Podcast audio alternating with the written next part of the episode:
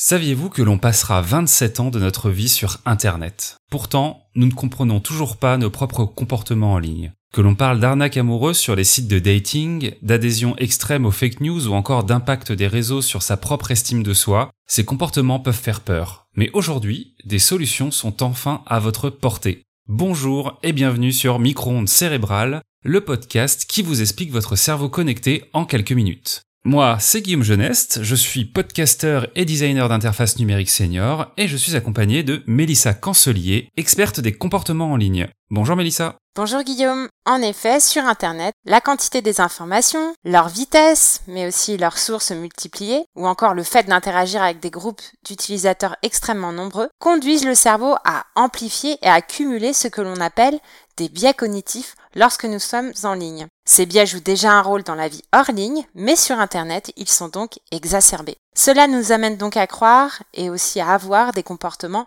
bien éloignés de nos intentions. Ça va être passionnant, j'en suis sûr, mais pourquoi ces sujets euh, en particulier t'intéressent? Alors, les usages sur Internet sont encore mal compris par beaucoup et l'objet d'angoisse, mais sans solution tenable non plus.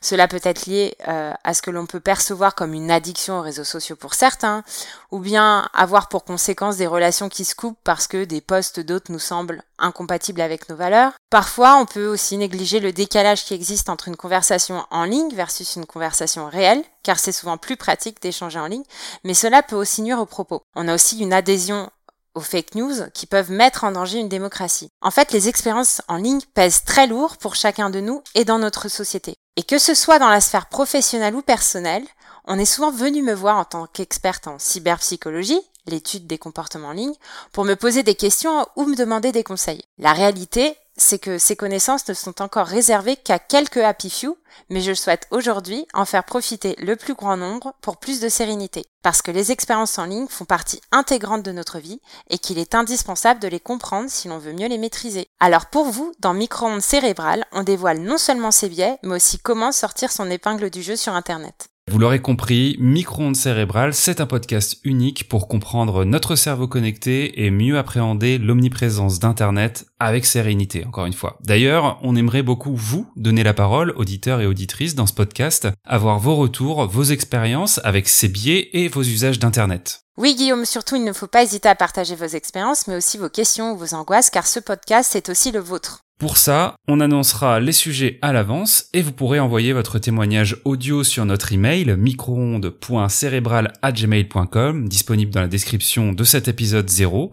N'hésitez pas, franchement, on a très envie de pouvoir rebondir sur vos expériences et sûrement aussi nous donner plein d'idées pour la suite de l'émission. Par ailleurs, vous pourrez évidemment nous retrouver euh, dans les mois qui viennent sur votre plateforme préférée de podcast, Spotify, Deezer, Google Podcast, Apple Podcast ou Ocha, mais aussi sur notre site en description de cet épisode, puisque l'on y proposera à chaque fois une transcription, donc une version texte intégrale de chaque épisode, ainsi que euh, des liens vers les concepts clés. Et pour vous tenir au courant, rien de plus simple, soit vous vous abonnez à notre podcast sur l'une de ces plateformes, soit au compte Twitter ou Instagram de Micro-ondes cérébrales. Facile, non? On est vraiment ravis avec Melissa de se lancer dans cette nouvelle aventure. Merci de votre écoute. On se retrouve tous les 15 jours pour de nouveaux sujets du podcast On a hâte de vous retrouver, alors à très bientôt. Salut